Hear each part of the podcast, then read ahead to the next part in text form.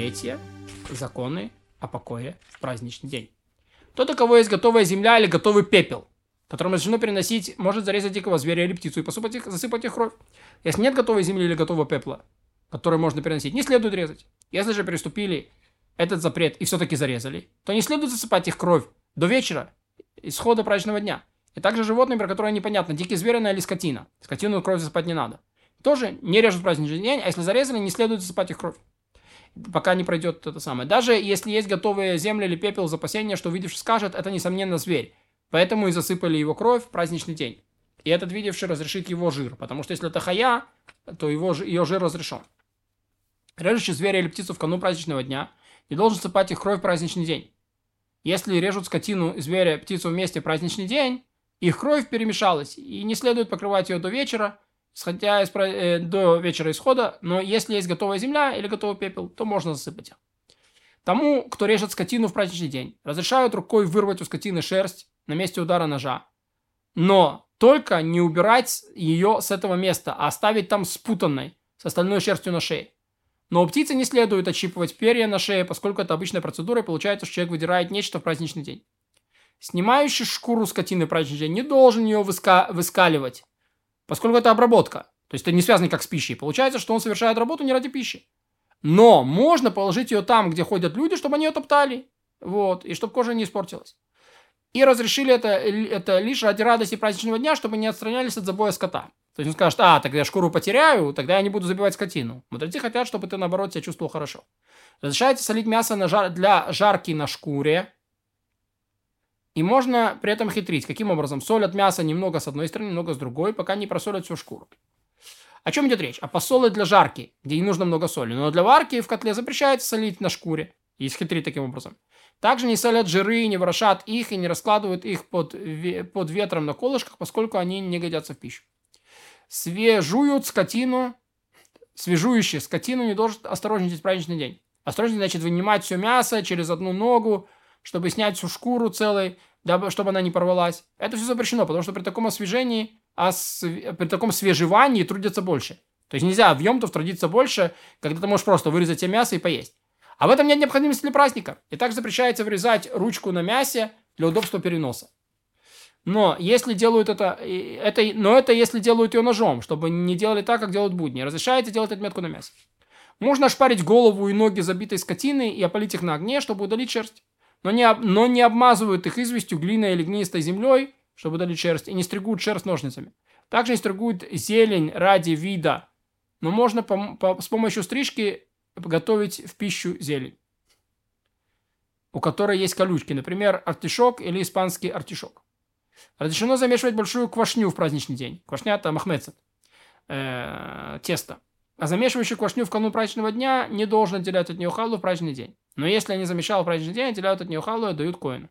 А если квашня была нечистая, тумная или же осквернила сама халат, не следует приготавливать халу. Ведь праздничный день готовят только для еды, а эта хала предназначена для сожжения. И не сжигают ее в праздничный день, поскольку не сжигают оскверненные святыни в праздничный день. Ведь сжигание оскверненных святынь это, предпол... это предписывающая заповедь, как сказано, должно быть сожжено на огне. То есть все, что затумилось, стало нечистым, надо сжечь. А, в... а, в... а запрет на совершение работы не ради пищи и тому подобное, это и запреты предписания. Ради предписания нельзя пренебречь запретом и предписанием. То есть это сжигать в Йом-Тов то, что не связано с пищей, запрещено. Что тогда делают? А как поступить с тумной халой? Отложить ее до вечера и тогда жечь. Когда же праздничный день Песаха, если оставить ее, она заквасится, то не следует отделять халу от квашни, а нужно испечь эту оскверненную квашню, а затем отделить от хлеба халу. И не пекут хлеб праздничный день в новой глиняной печи. Постановили так из опасения, что печь потрескается, хлеб испортится, и не будет радости праздничного дня.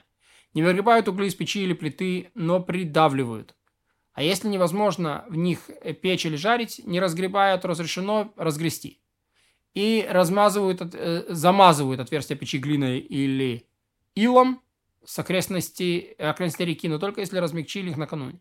Однако замешивать глину с праздничной, праздничной запрещено. И разрешено замешивать пепел с водой, чтобы замазать отверстие печи.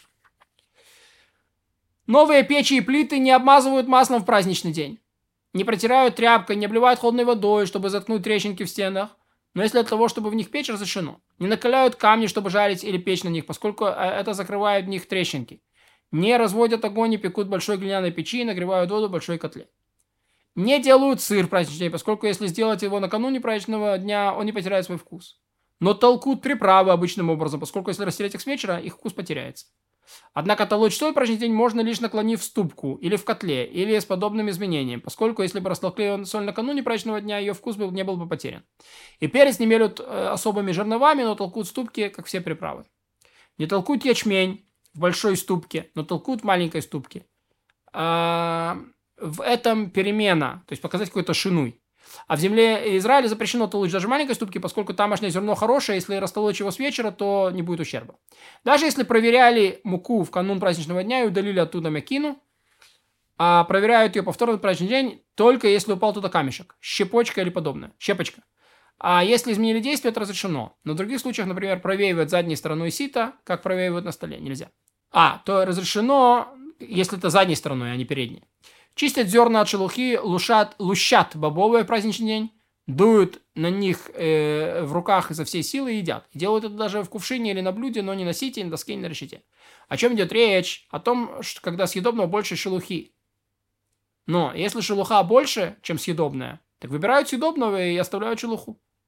А если труд по выбиранию шелухи и съедобного больше, чем труд по выбиранию съедобного и шелухи, то даже съедобного больше выбирают съедобное и оставляют шелуху. Как можно меньше трудиться.